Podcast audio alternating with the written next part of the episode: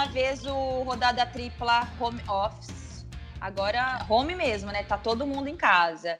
E hoje, com a volta ilustríssima de nossa companheira Bárbara Coelho, que já apresentou o Esporte Espetacular ontem. É, e também de Amanda Kestelman. E aí, meninas, como estamos essa quarentena maravilhosa? Amiga, tudo ótimo, graças a Deus. Um beijo, Ana, um beijo, Amanda, um beijo todo mundo. Agora eu voltei, assim, como você falou, home office total, mas aos domingos a gente está ali para entreter, informar, porque a gente acredita que o papel do jornalista nesse momento é essencial também, né, para a sociedade. Então a gente sai de casa aos domingos para trabalhar um pouquinho. Mais de quarentena, passando por muitas transformações internas. E vocês? Transformações internas e essa é a palavra boa para o momento, porque eu tenho descansado muito a cabeça, refletido muito nesse momento. É, trabalhado uma vez por semana também indo para a redação, como a Babi disse, nossa profissão não permite ficar inteiramente em casa, mas aproveitando esse momento também para refletir tudo que está acontecendo no mundo, na nossa vida e também no nosso futebol, né? Que parou. Parou com um ponto final mesmo. Não está acontecendo futebol mais. Não está acontecendo mais nada, né? É, eu acho que isso está sendo também um ponto importante para mim, particularmente, é, para pensar muito em relação à minha profissão porque eu trabalho num nicho muito específico, né? Porque a gente vê os nossos colegas que são repórteres, né? É, vão lá e eles podem servir ao jornalismo, cidades, eles são repórteres independentemente da editoria. É, no meu caso de comentarista de futebol, é ainda um nicho muito específico. Então, está sendo importante para mim também rever alguns conceitos do quanto eu ainda posso produzir mais por mim, abrir de fato o meu leque, tentar atacar em outras frentes, é, porque, primeiro, eu não sou filha do jornalismo, segunda, não sou filha do jornalismo esportivo, mas dentro dessa vida que a gente leva, a gente acaba se deixando ser limitado porque é a nossa profissão, demanda tempo, estudo.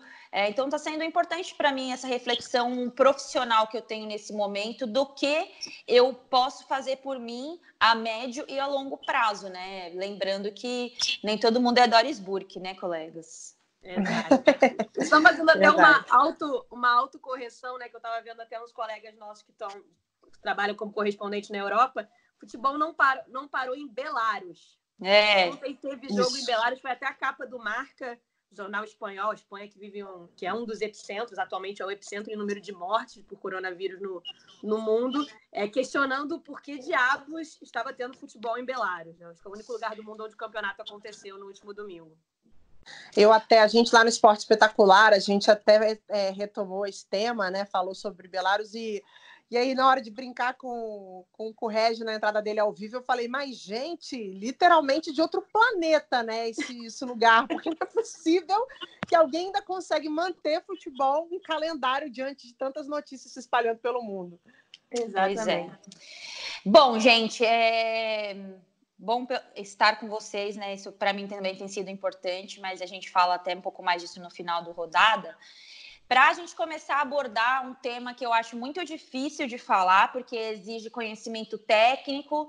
É, eu peço até desculpa para os nossos ouvintes aí do Rodada a falta de fontes, é, fontes técnicas mesmo, né, para dar um parecer mais técnico sobre o tema, que é essa questão que envolve a redução de salários, férias coletivas para atletas. A gente fala muito do mundo do futebol e a gente fala muito de uma casta muito privilegiada, que são jogadores que ganham acima de, de quatro salários mínimos, né? Por incrível que pareça, não é a maioria. Mas está acontecendo isso, né? É, é interessante a gente passar uma linha do tempo é, do que, dos acontecimentos recentes. Primeiro, que o presidente do Brasil, Jair Bolsonaro, chegou a anunciar que as empresas poderiam fazer a mesma coisa, redução de salário. É, e depois, quatro horas depois, cinco horas depois dessa determinação, Amanda, se eu tiver errado, você me corrige. Ele voltou atrás na determinação. E eu sei disso uhum. porque uhum. algumas empresas que eu, que eu, que eu frequento, tipo é, lugar, academia, é, fisioterapia, essas coisas, algumas empresas já estavam se é, planejando para esse corte de salários dos funcionários é, com base no que havia sido anunciado pelo governo federal. E passado isso, né, nesse meio, nesse meio tempo, né, paralelo a isso, no mundo do futebol, é, se passou a questionar as mesmas coisas, agora com um agravante maior, que é o fato dos campeonatos não estarem acontecendo. No caso do Brasil, os estaduais, é, consequentemente a Copa do Brasil, a Libertadores, a Sul-Americana. E aí os clubes é, estão se reunindo, já aconteceram acho que três reuniões, pelo menos, as ficaram públicas, com os presidentes das federações, presidentes de clubes, é, que envolvem série A, B, C e D, é, Sindicato dos Atletas. Lembrando que é, o presidente da Câmara, Rodrigo Maia, falou recentemente sobre ser inconstitucional ou algo assim, você mexer em salário sem falar com, sem passar pelos sindicatos. É algo ou dessa forma. Me perdoem se eu estiver informando é de isso, maneira é leviana. Isso.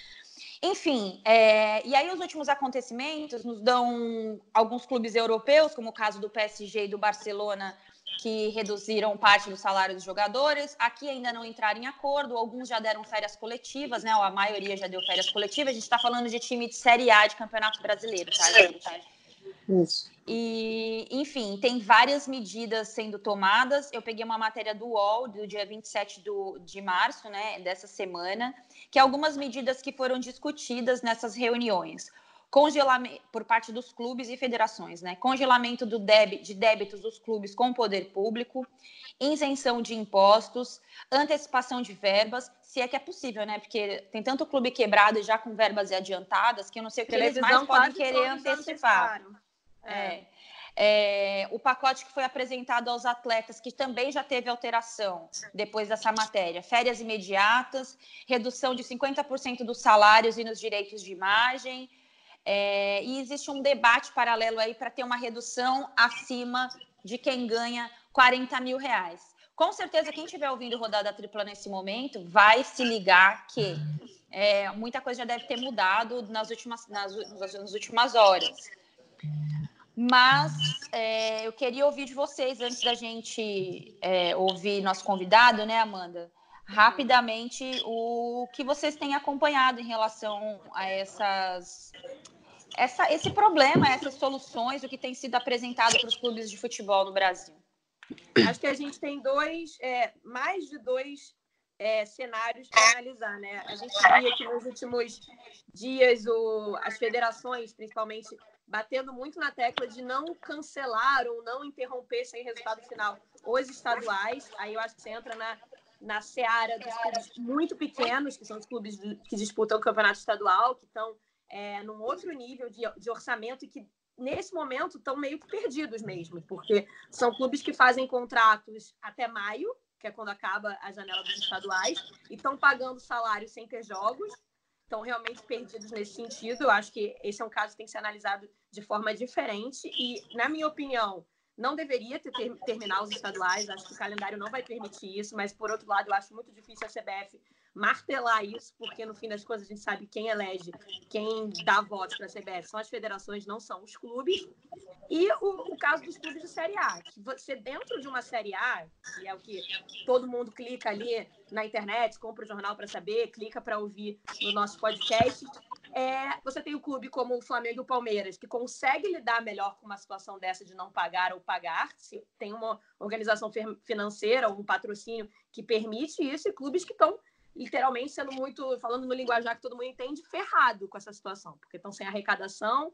É, muitos que nem tinham arrecadação suficiente, tinham, vivem cercados de penhora. A gente viu o presidente do Fluminense, é, Mário Bittencourt, pedindo para, nesse período, é, cancelarem as penhoras, né, que todo, todo mês, toda hora, batem no clube, pegando verba do Fluminense, como acontece com o Vasco, com o Botafogo, enfim, com vários clubes. A gente, eu estava lendo hoje mais cedo presidente do Atlético Mineiro, Sete Câmara, pedindo redução de 25% dos funcionários, incluindo os jogadores de futebol, e dizendo que quem não aceitar, infelizmente, vai ter que ser desligado.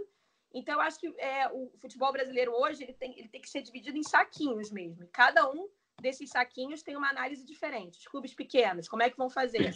É, as federações vão poder arcar com alguma coisa? A CBF vai poder ajudar? Os clubes médios, os jogadores vão aceitar, mas, poxa, tem jogador de clube em médio, que eu falo, em médio orçamento, que está com três meses de salário atrasado. e aí vão diminuir agora o salário, mas eu já estou com salário atrasado. Como é que você resolve um negócio desse? Eu acho que é muito delicado e eu acho que tem que ser uma discussão bem ampla mesmo, como eu acho que está sendo. É, acho que tem uma coisa aí que a gente tem que lembrar, né? É que a gente já vive em crise antes da crise. É. Nosso, boa parte do nosso futebol, boa parte dos nossos clubes é, é endividados. É, assim, são clubes que passam por problemas assim, eles já começam o ano com cotas adiantadas é, é, já já gastas, com problemas sérios em orçamento, com endividamento, é, até porque a gente tem um, uma estrutura né, no futebol que é uma estrutura em que se permite isso, né? Os presidentes se elegem, depois saem, as dívidas vão ficando e isso vai acumulando. Não tem Profut que resolva os problemas porque eles usam o Profut para se endividar ainda mais, eles acham, eles enganam que estão resolvendo os problemas de dívidas, mas eles estão se endividando ainda mais com os protocolos do dia a dia. Então, assim, é, é esse problema que vem agora, que é um problema central, ele vem para trazer ainda mais discussões sobre como a gente tem que fazer futebol no país, assim, tentando é, trazer um olho para o que a gente está discutindo, porque agora a gente vai pensar em quê? Em fechamento de campeonatos, em calendário, em questões para serem resolvidas para o ano, mas a gente está falando de salários que não são pagos há muito tempo. Então, está falando de jogadores que podem ter cortes em seus salários, mas eles nem recebem esses salários que serão cortados. Então, que corte é esse? A sensação que eu tenho é que esse é o momento talvez mais oportuno para se rediscutir muitas coisas do, do, no, no, jeito de fazer futebol aqui no Brasil. Assim, acho que é uma crise mundial. Acho que assim é, vai, vai deixar com que os clubes sejam ainda fiquem ainda mais os seus problemas ainda mais em evidência, né? Que são é, os problemas com as dívidas, enfim, pagamentos de salários. Mas eu acho que agora é uma consciência coletiva, assim, uma união que se não aconteceu, acho que não acontece nunca mais. Assim. É sentar, se reorganizar pensar em como fazer daqui para frente, porque é, é, é uma é um efeito cascata, né? E acho que esse problema ele veio para escancarar tudo isso. Ou a gente para, respira e pensa em como fazer, antes de pensar em calendário, em tudo, como vai resolver os problemas de, de orçamento para esse ano ainda, ou vai ser difícil a gente pensar nos próximos anos. É Amanda, quem é o nosso convidado para explicar? Alguém que está acompanhando, eu repito, né? Hoje estamos é, pobre de, de fontes, então a gente vai contar mais com um repórter que não é fonte, né? É um intermediário, interlocutor, para nos ajudar a elucidar um pouco o que tem sido discutido aí com os clubes. É isso, Amanda? É isso, nosso colega Rafael Zarco, do Globoesporte.com, que acompanha a seleção brasileira e também acompanha muitos bastidores da CBF na semana passada e nessa semana está acompanhando todo o desenrolar, o lado dos clubes, o lado das federações, o lado dos atletas, e ele conta um pouquinho para a gente dos bastidores e como isso pode ser resolvido a curto prazo no futebol brasileiro. Amigas do Rodada Tripla, é... Negociação é uma coisa meio complicada, né? Acho que sempre é meio difícil, ainda mais quando se fala em cortar salários, cortar grana. E o que está acontecendo hoje no futebol brasileiro é que o exemplo está vindo de fora e eu acho que dessa forma pressiona um pouco os jogadores a aceitarem uma redução salarial. A gente está hoje, vocês estão gravando hoje, né, numa segunda-feira, dia 30 de janeiro, em que os jogadores do Barcelona anunciam que abrem mão de 70% do salário, né? Imagino como isso cai numa numa direção que está querendo cortar e os jogadores não estão querendo aceitar. Mas o futebol brasileiro tem suas peculiaridades, né? Você conta cinco, nem dez chegam a pagar em dia o que faz uma tremenda diferença quando você chega para um trabalhador e diz para ele, ó, oh, vou precisar que você abra mão de 25%. No início até era, a proposta foi de 50, né? E não foi e ninguém aceitou, e nem dos 25% aceitaram, né, naquele acordo coletivo. E agora vão partir para essa negociação clube a clube. É, o Atlético Mineiro já conseguiu essa redução, 25%, o Fortaleza também, o Grêmio estava negociando e possivelmente vai fechar no mesmo acordo. Mas os clubes que devem dois, três meses, devem coisas básicas de, de até férias do ano passado, a maioria já pagou, mas o Vasco, por exemplo, pagou tem duas semanas, se eu não me engano. é, o último terço das férias. E, e esses vão ter muita dificuldade né, de fazer um acordo com seus jogadores. Como é que você vai cortar daquilo que você não recebe, né? É muito difícil. Você dá um benefício a quem, a quem não consegue te pagar. É isso que, que pesa hoje em dia, né? Nesses acordos. É isso que a gente falava, né, meninas? É casos e casos diferentes. Você tem clubes que podem sentar na mesa e apresentar, olha, é, é isso, ou então a gente não vai conseguir chegar num acordo e, e vai ter que cortar unilateralmente um, um, contrato. Mas tem clubes que não estão né, em condição de sentar com seus atletas e negociar, porque já estão, antes mesmo do futebol parar, já estavam negociando atrasados, negociando parcelamento de pagamento. Então, como é que clubes assim vão lidar com essa crise? Porque é uma crise mundial, né? Um clube que já estava quebrado, que é, a gente até, eu até ouvi especialistas em economia, não era falando sobre futebol, mas falando na economia geral, que as empresas que já estavam ali na corda bamba vão ter muito problema, vão ter muita dificuldade em passar por esse momento. Acho que o mesmo vale para os clubes, né? Os clubes que já estavam andando ali meio cambaleando nas finanças e com muito salário atrasado, enfim, e, e com orçamento é, muito inchado, vão ter muitos problemas. É, o problema também não, não, não é só o. A gente está falando, não é só o, o, clube rico e o clube endividado, né? É, eu acho que, como eu vou pegar carona no que disse a Babi, concordo muito com as novas como as coisas vão ter que se reorganizar financeiramente no mundo, e no futebol não vai ser diferente depois dessa crise. É, a gente passa num paralelo do que aconteceu com os Jogos Olímpicos a demora para se cancelar os Jogos Olímpicos muito por conta das questões financeiras dos patrocinadores. E eu sei que tem patrocinadores que estão pressionando os clubes é, porque não tem suas marcas sendo expostas é, e porque sabe que depende disso e os clubes sabem que depende disso, né? Então, assim, é aquele papo que a gente teve já algumas vezes e que eu já falei e a gente, eu não vou correr, não vou me aprofundar é a questão capitalista, né, gente? É, você tem ali o, o meio, você tem a função das, da, dos patrocinadores, e felizmente ou infelizmente, os atletas no Brasil ainda dependem do capital privado. Então, a partir do momento que o capital privado, que é o que toma a ação nesse momento, vai ficar refém. No caso do futebol não é diferente, muito mais ainda, porque o futebol, no caso, além de tudo, é um negócio, né? É, você tem ali é, não só patrocinadores, mas a questão da televisão. A questão esportiva é muito segundo plano dentro do universo do futebol. Perfeito. Então, quando, quando a gente fala que a gente vai, que, que, vai se repensar, eu acredito muito que o mundo vai repensar sua forma de consumo e os valores que são gastos com certas coisas.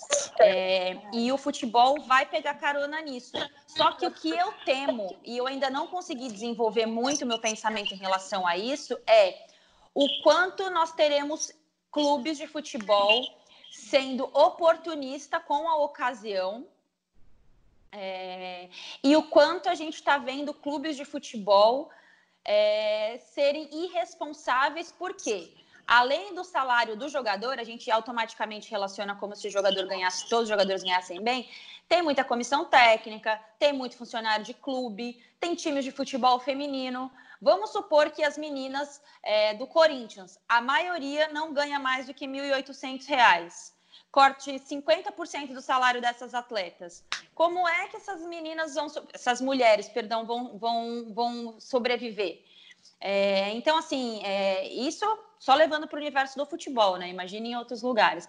Então, é. eu acho que nesse momento seria muito, muito, muito interessante, é, primeiro, separar as situações, cada um no seu pote, né? O pote dos milionários, o pote dos, que, dos, dos funcionários, e dentro da realidade de cada um, adaptar o que pode ser menos prejudicial para cada um, porque, gente, jogador de futebol não é porque ganha 300 mil por mês que é, o cara não tem suas responsabilidades, muito pelo contrário, né? às vezes o cara banca a família dele inteira é, e sabe que ele precisa fazer a conta fechar no final do mês.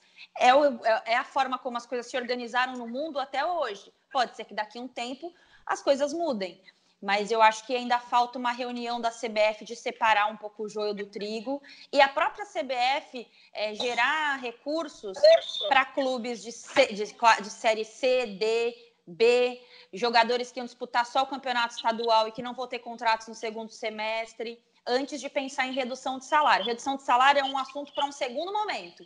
No primeiro momento, acho que tem que ter recursos para para se organizar e financeiramente. E a CBF tem dinheiro, né, gente? O lucro deles no ano passado foi altíssimo. Né?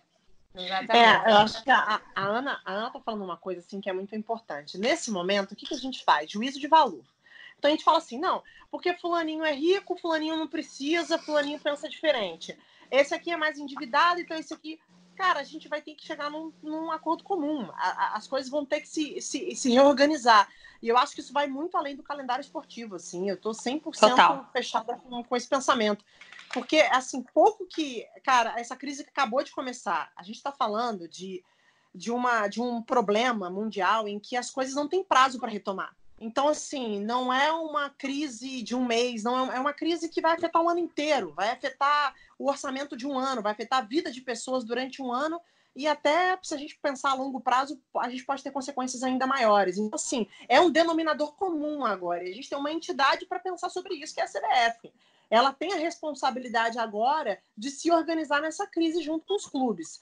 Então, assim, o que eu vejo muito são a gente, a gente não, mas eu acho que uma grande maioria é de separar os casos como se a gente estivesse tratando as coisas é, é, separadamente, e não é o caso, assim. As empresas serão atingidas, né? Isso as de grande porte, as de menos porte, as maiores e as menores. A gente está falando de grandes empresas que ainda sustentam o futebol brasileiro, que ainda apostam nesse esporte. A gente está falando da televisão, a gente está falando de um negócio como um todo. Então, a CBF, nesse momento, ela precisa sentar junto com os clubes e as federações e pensar na melhor forma de lidar com esse ano que, para mim, acabou. É, 2020 ele não existiu. Reseta e vamos para 2021. Um ano adiado, né? Foi um ano muito grande. Ai, gente, é muito frustrante isso. É muito frustrante concordar com isso, Babi. Porque eu tinha Cara, tantos é. planos é... maravilhosos para 2020. Eu também. Tanta gente fazendo previsão para 2020. Ninguém adivinhou que isso ia acontecer, cara. Saudades, mãe de Ná. Cadê a mãe Pô, de Ná? Pelo amor de Deus, cadê você? Não, sério, eu começo a lembrar tudo que eu fiz, todas as, as figas que eu fiz, as minhas promessas da virada, deu tudo errado, gente. Tudo errado. Eu já rasguei é. o bilhetinho que, que fica aqui na minha gaveta, vai. Não tem como acontecer o que eu queria. É um ano adiado, né, gente? É um ano que parou. Parou. Ah. É isso. Ficou pro ano que vem. É isso. Agora, consciência coletiva, gente, assim, eu acho que é. ou todo mundo pensa no, no todo, e aí, como a gente está aqui para falar de esporte, ou a gente pensa que as coisas precisam é, é ser pensadas para o esporte acontecer, para as coisas se equilibrarem, ou se a gente continuar pensando individualmente, a gente não vai sair de 2020, não. 2021 pode não ter vírus, mas a gente vai continuar girando nessa roda que precisa ir para um outro caminho. É. Quem mais nos disse Rafael Zarco, Amanda? Vamos ouvir então as considerações finais e as informações finais que o Zarco traz para gente sobre esse assunto. Mais uma outra questão bem diferente, bem mais complicada e complexa, é, são os clubes pequenos, os clubes menores, né, que vão ter é, a maioria dos contratos se encerram agora em, em abril, no máximo maio, né? Não vão ter nem time para disputar campeonato, né? Eu, tava, eu fiz uma matéria no início da, da crise do coronavírus que 166 jogadores na Série A do Rio é, ficavam sem contrato até o fim de abril. É, e eles não têm nem como fazer aquele recurso de férias coletivas, porque os contratos são de 4, 5 meses no máximo, não tem como, não tá, a legislação nem permite que eles deem férias. E, e isso vai criar um complicador muito grande para encerrar os estaduais, por mais que por política já existe um movimento muito grande de vamos terminar os estaduais de qualquer jeito e tal, mas eu quero saber como como fazer isso e, e a que preço, né? Que custo, inclusive físico dos jogadores, né? É um tempo que faz que talvez volte aí, que eu não, não duvido, embora eu acho que seja muito difícil pela por como o mundo mudou, por como as coisas hoje em dia são um pouquinho mais respeitadas, é ter jogo de, de três em três dias, né? Hoje existe um limite de 72 horas, se eu não estou enganado, entre um jogo e outro. A gente tem jogos duas vezes por semana durante muito tempo aqui no futebol brasileiro, e isso, para voltar a ser três vezes por semana, não acho impossível. É, isso é uma especulação minha, não ouvi isso de ninguém, mas eu acho que, que pode ser uma saída, porque vai faltar data, isso é óbvio. é, sendo bem conservador, é, é, é maio também está super comprometido. É, então a gente está falando aí de, de junho voltar a ter jogos, de junho a dezembro, falta, ali faltando uma semana para o Natal. Na semana do Natal e Réveillon, parar os jogos ali para um descanso de no máximo 10 dias, mas vai ser complicadíssimo encaixar esse calendário todo, né? Setembro vai ter eliminatórias, não vai ter Copa América, mas eliminatórias vai ter que começar esse ano ainda, né? Que também tem um calendário a cumprir. Então vai ser, vai ser outro aspecto muito difícil desse futebol brasileiro fechar a conta esse ano. Fechar a conta que eu digo é, se encaixar, né? Se, se entender aí entre politicagem, que é atender a federações que votam no presidente da, da CBF, é atender aos clubes que têm seus compromissos comerciais, atender a TV também, que paga por, pelos, pelos clubes, para os clubes jogarem. E também o público nisso tudo, né? Como é que vai ser essa volta aos campeonatos? Vai ser com público? Vai ser sem público? É muito complexo tudo isso e vai dar muito pano para manga ainda. Beijo, até mais. Rafael Zarco sem defeitos, né? Que homem. Nunca errou. Inclusive, inclusive é, é, gato, desculpa, gente. Todo respeito. Clarice, todo respeito. Aí, já todo respeito. Não, todo respeito, claro, gente. Inclusive, elogiar não é assédio, como algumas é. pessoas têm confundido por aí. É. Enfim, gente, Sabe acho que quando eu conheci o Zarco, só fazer um parênteses pra gente dar uma relaxada também. Quando eu conheci o Zarco, tava rolando aquela novela Caminho das Índias diziam que ele parecia o Rodrigo Lombardi, o Raj, da novela O Índia. Aí as meninas falavam isso pelas costas dele na redação do Globoesporte.com. Olha o Raj, olha o Raj. Depois que eu fiquei amiga dele, eu falei, pô, você sabia que era o Raj da novela? Enfim, gente, acho que está bem esclarecido, né? O, o, acompanha a rede social de Rafael Zac, inclusive, porque tem sempre bastante informação. Ele não fala de Big Brother. E, uhum. Então acompanhe que é interessante. É, a é. Amanda me, é, jogou para a gente no grupo também uma, um link do Bichari Mota, né, advogados, né, Amanda, com algumas medidas aí é, pensando a partir da parte jurídica partindo da FIFA, na verdade, né? Ideias para a FIFA. Então, quem tiver interesse também é bem interessante saber, porque a FIFA esbarra em várias questões de legislação em cada país, né? De direito, de diferenças trabalhistas em vários países, para ela impor alguma coisa de cima para baixo. Então, realmente é uma situação bem delicada, mas eu repito, eu acho que antes da gente pensar no salário, é, a gente tem que pensar nos que ganham menos e que não têm contrato e eu não consigo pensar em calendário nesse momento, é muito surreal. Eu tenho muitas dificuldades quando eu vou para os debates. Um deles é pensar tabela de campeonato, quando as pessoas ficam, ai, não, porque aí se o time jogar contra não sei quem na oitava rodada, depois na nona, então na terceira ele já vai. Eu odeio fazer projeção de tabela. E também estou me sentindo péssima em ter que projetar um calendário, sendo que eu sou radicalmente contra os estaduais. Por mim, eu acabaria com eles, porque eles só servem para fazer política, eles não servem em nada para o bem do esporte, muito menos para o bem do futebol. Mas eu sei que envolvem outras questões, né? Então, assim, eu, se eu pudesse dar um palpitão aqui na base do jornalismo achismo, eu não, não voltaria com os estaduais de forma alguma. Eu também acho que não. Acho que eu acho que é uma não grande vejo isso acontecendo. Eu acho que é uma grande oportunidade a gente acabar com os estaduais. Assim, é, não tem, gente. Se a prioridade for estadual agora, tá tudo errado. Tudo a errado. A prioridade não pode. Eu, eu tô assim, se tem uma coisa que eu não tô preocupada, me desculpa, assim, o estadual é a competição de menor relevância do nosso calendário. Cara, a gente precisa pensar friamente agora. Isso é um pouco mais racional, porque o estadual ele tem um grande interesse das federações, da própria CBF. Acho que o Zarco resumiu bem aí o jogo político que existe por trás desses campeonatos que acontecem durante do início do, do nosso calendário, que a gente muitas vezes tenta encontrar uma conta melhor para eles, né? Mas não tem. Acho que tem um interesse muito grande por trás disso, que não é do público, que não é da televisão, que não é que é um interesse para mim político mesmo. E eu acho que a gente tem que olhar para frente agora. O estadual vai ter que encontrar uma outra forma de terminar. Eu não sei como seria essa, como seria a premiação, por exemplo, né? Como a gente poderia equacionar essa conta, mas assim, é, acho que se pensar no estadual agora é começar um pensamento totalmente equivocado. Não sei o que vocês pensam.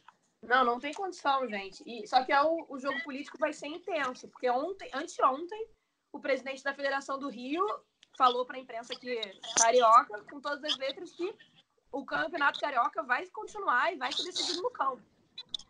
Ele crava isso nesse momento. Então, assim, realmente eu não sei em, em que calendário, em que planeta o, o presidente Rubens Lopes está vivendo para dizer que garante que o campeonato vai ser decidido no campo, porque se não vai, se vai ter estadual até o final, então não vai ter campeonato brasileiro, não vai ter Copa do Brasil, não vai ter nada, né? Vai ter estadual.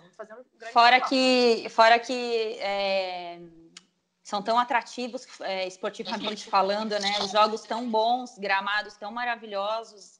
Enfim, é. galera, eu acho que a gente vai ainda falar muito sobre esse assunto. Espero de verdade que as pessoas repensem aí muito essa questão da forma do consumo mesmo, né, em relação ao futebol. É, eu vi até o, o, o, Flamengo, né, falando sobre a redução de salário nesse momento para exonerar um pouco a folha, enfim. Eu acho que todas as medidas têm que ser ouvidas, mas antes de qualquer coisa, o, os menos favorecidos têm que ser colocados em primeiro lugar, e a gente sabe que não acontece dessa forma, né?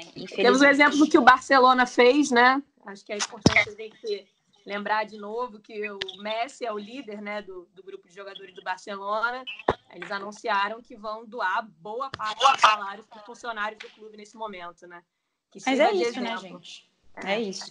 Bom, para a gente ir encaminhando uma reta final aqui do nosso rodada curto, é, medidas que envolvam os Jogos Olímpicos, que envolvem os Jogos Olímpicos aqui. Peguei no Twitter do nosso mestre Guilherme Costa, Brasil em Tóquio é, as últimas atualizações. Os jogos agora confirmados para 23 de julho de 2021. Mundial de Atletismo, que seria em 2021, vai ser adiado para 2022. É, e outros mundiais ainda não foram reagendados. É, porque e também tem questão do pré-olímpico, enfim. Meninas, vocês que têm uma ligação aí bem direta com as Olimpíadas, como têm acompanhado e essas últimas determinações? Já tem data a Olimpíada agora, hein? Para 2021, mas já tem data. Pensa que falta 480 dias, gente, pouco mais de um ano. Vamos focar. Vamos focar. Eu fico me colocando, às vezes, né? É, no lugar do. Óbvio que eu nunca vou conseguir me colocar, porque não é meu caso, eu não tenho histórico de atleta, né? Como muitos por aí, mas no, no, na posição do atleta, né? Que tem que pensar agora um ano na frente. A gente, eu vi a entrevista que a nossa colega Cintia Barlin, do podcast Dona do Campo, fez com a Formiga, né? Que é um caso muito muito emblemático desse adiamento da Olimpíada, que um ano para uma atleta que já está com 41, 42 anos faz uma diferença muito grande. Você tem Justin Gatlin indo para sua última Olimpíada também, tendo que se preparar um ano mais à frente. Mas eu acho que eu, eu ouvi alguém falando agora na Globo, não estou me recordando quem. É, eu acho que, independentemente do de, de, como os atletas vão chegar, da logística comercial, eu acho que se tudo der certo, os Jogos Olímpicos de 2021 vão ser tem tudo para ser um dos mais emocionantes da história, porque tá todo mundo preso em casa, o mundo tá separado, preso, é, desconectado é, em, em, fisicamente, e se, se a gente conseguir sair dessa bem, daqui a um ano a gente vai ter uns Jogos Olímpicos muito emocionantes, onde a gente vai ver o mundo vencendo esse inimigo, que é esse vírus, de uma forma bonita. Eu até me emociono em pensar o que, vai ser uma abertura de uma Olimpíada daqui a 480 é. dias. É. Vai ser a vitória do, desse vírus, assim. Vai ser como se, se Deus quiser, ano que vem, a gente vai ter passado por esse problema da melhor forma possível. Estou tentando ser o mais otimista que dá para ser. Eu acho que vai ser uma celebração da vitória, da paz, da de assim que o esporte tem que celebrar mesmo a conquista. E eu acho que vai ser um momento em que as pessoas vão conseguir se unir de novo em grande escala, né? Porque a gente está falando da principal competição do mundo, que é a Olimpíada. A Olimpíada você conhece as melhores histórias, né? Assim, e, e são todos os dias, é muito intenso, é muito emocionante, porque todo dia você conhece uma história diferente. E assim, assim que saiu a determinação do adiamento da Olimpíada, eu tentei ouvir o maior número de atletas possíveis, né? A gente está tendo, graças a Deus, a oportunidade de viver numa era em que a rede social nos proporciona isso e eu ouvi assim depoimentos muito diferentes, né? Eu acho que o mais bonito de todo foi a união do pensamento deles nesse momento. Acho que tem muita incerteza, a gente vai ter aí atletas com uma idade um pouco mais avançada, que não sabe como vai ser o próximo ano de preparação, muito atleta no auge da forma, então seria de repente o principal o principal ano, né? Você está falando aí de pessoas que de repente é, vieram de bons campeonatos mundiais, de, de bons momentos, é, competições preparatórias e poderiam é, ter grandes chances de conquistar medalhas, mas elas estão unidas por um único pensamento que não há clima, não tem condição de se fazer uma Olimpíada em quatro meses, sendo que a preparação desses atletas também não vai ser a ideal. Então, o que mais me surpreendeu é mesmo que os casos sejam particulares, né, de pessoas que de repente ano que vem vão ter até mais chances de conquistar medalha porque vão estar melhores fisicamente, gente passando de repente nesse momento por problemas de lesão, né, e aí ano que vem vão estar em condições melhores, pessoas em processos classificatórios, enfim, o cenário é muito amplo mas o mais bonito é ver a união dessas pessoas nesse momento, de entender que não há clima, que não tem condição de se pensar em Jogos Olímpicos, já que existe uma pandemia mundial matando pessoas, tirando vidas, angustiando o mundo. Isso é o que me emociona, porque para mim essa é a simbologia do esporte é união, é a gente entender que as coisas precisam acontecer no momento certo, é entender que o esporte inclui, é entender que o esporte tem que passar uma mensagem positiva para o mundo, e essas pessoas estão conseguindo fazer isso. Então, eu falo realmente arrepiada e emocionada. Eu estou envolvida, estaria envolvida na cobertura dos Jogos, iria para o Japão. Então, assim, óbvio que isso mexe com todo mundo. A gente queria muito estar tá lá, mas a gente quer estar tá lá para sorrir para o mundo, para contar histórias e não para colocar as pessoas em risco. Isso não é o momento para pensar nisso. Então, acho que a mensagem do adiamento mais bonita para mim é essa. Eu tô com ela, assim. É ela que acalma meu coração, sabe? É. é isso, gente. Vamos focar, né? Vamos agora esperar que, de fato, isso tudo é muito improvável, a gente vive é, de fato um dia de cada vez, e isso tem ressignificado, acho que, a vida de muitas pessoas. Claro que a gente fala do alto do nosso privilégio, né, gente? De quem é, sabe que tem o que comer amanhã, que tem a nossa família, tem, as nossas, tem a nossa estrutura. É, então, eu, o, o, que eu tenho falado aí muito nos últimos dias é sobre é pensar sobre as pequenas, é, sobre as, as outras pessoas, as que não dependem da gente que elas têm um, que têm um reflexo muito grande de toda em toda a sociedade, né? O cara que vende mate na praia, cachorro quente na porta do estádio, água no trânsito, é, os pequenos produtores. É, então, assim, é claro que a gente pensa no macro, né, no, no, na questão econômica, a gente pensa nos atletas, a gente pensa nos Jogos Olímpicos, na volta dos campeonatos, em tudo que, que nos cerca, mas eu acho que o dia a dia está fazendo a gente se ressignificar como é, pessoas mesmo, assim. E se a gente pode mudar um pouco o nosso mundo e refletir um pouco no mundo das pessoas que nos, que, que nos cercam, eu acho que a gente, a gente move alguma coisa nesse momento, né? Eu acho que fica muito disso aí de aprendizado para os próximos, de legado nosso mesmo como como mulheres aí no, no nosso dia a dia.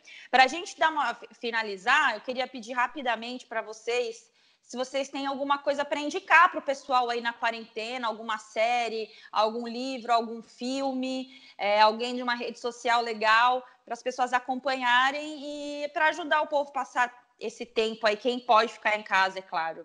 Amanda. Vou indicar, semana passada eu indiquei o livro, que eu ainda não terminei, O Caminho da Cabala. Continuo indicando e vou indicar para vocês darem uma olhada nas redes sociais do Voz da Comunidade. Eles fazem um trabalho super legal, eles estão arrecadando, é um projeto super sério, é uma ONG super séria. A gente conhece, o, é, até é, criado por um jornalista que a gente conhece, e eles arrecadam, eles prestam conta de toda a arrecadação que eles estão fazendo nesse momento de, de pandemia, e a maioria da arrecadação está sendo para comprar, pessoal, sabonete, álcool, água, porque muitas casas nas comunidades não têm é, nem saneamento básico e a higiene é muito importante nesse momento para que o pessoal das comunidades não, não fique ainda mais exposto do que já está. Então dá uma olhada lá no Voz da Comunidade, no Twitter, no Instagram, e se você puder ajudar, a gente sabe que está difícil para todo mundo nesse momento, mas se você tiver aquela condição de ajudar, qualquer ajuda é válida e é um trabalho super sério e eu recomendo. Babi? Massa, poxa, é, esse momento, quem puder, acho que também é a cultura da a cultura da doação, né? A gente pode pensar um pouco sobre isso também. É legal, Amanda, valeu pela, pela sua indicação aí. Eu vou, já já a gente se fala melhor para poder ajudar.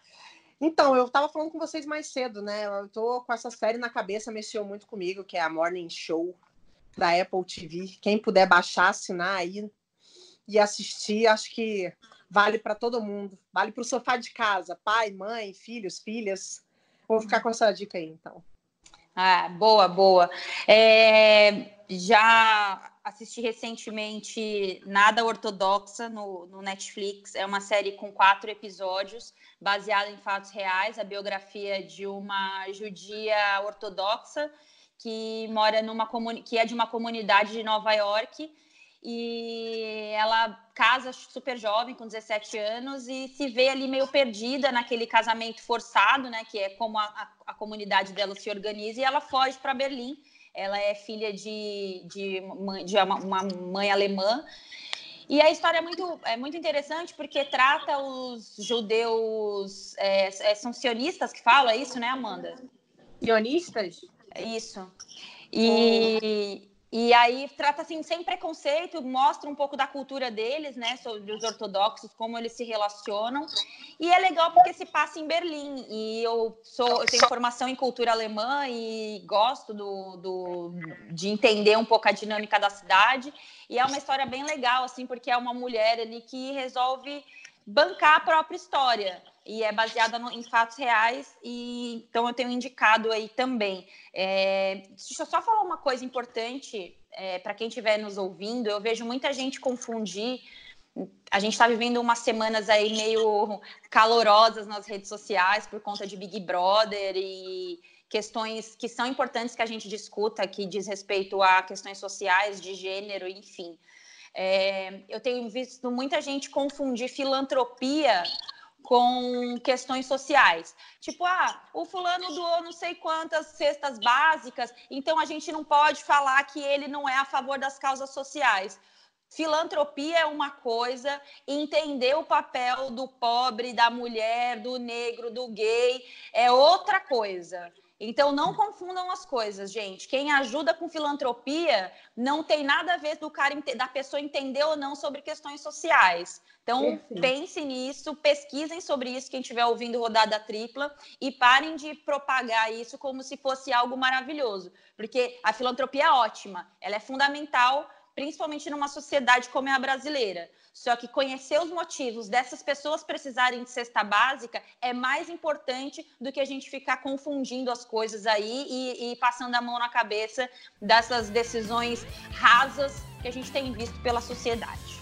É isso. Onde eu assino? Gente, futebol de Belarus, eu não tô, não tô dando conta. Não, pelo amor de Deus, imperdível, hein? Imperdível. Só essa coisa no mundo.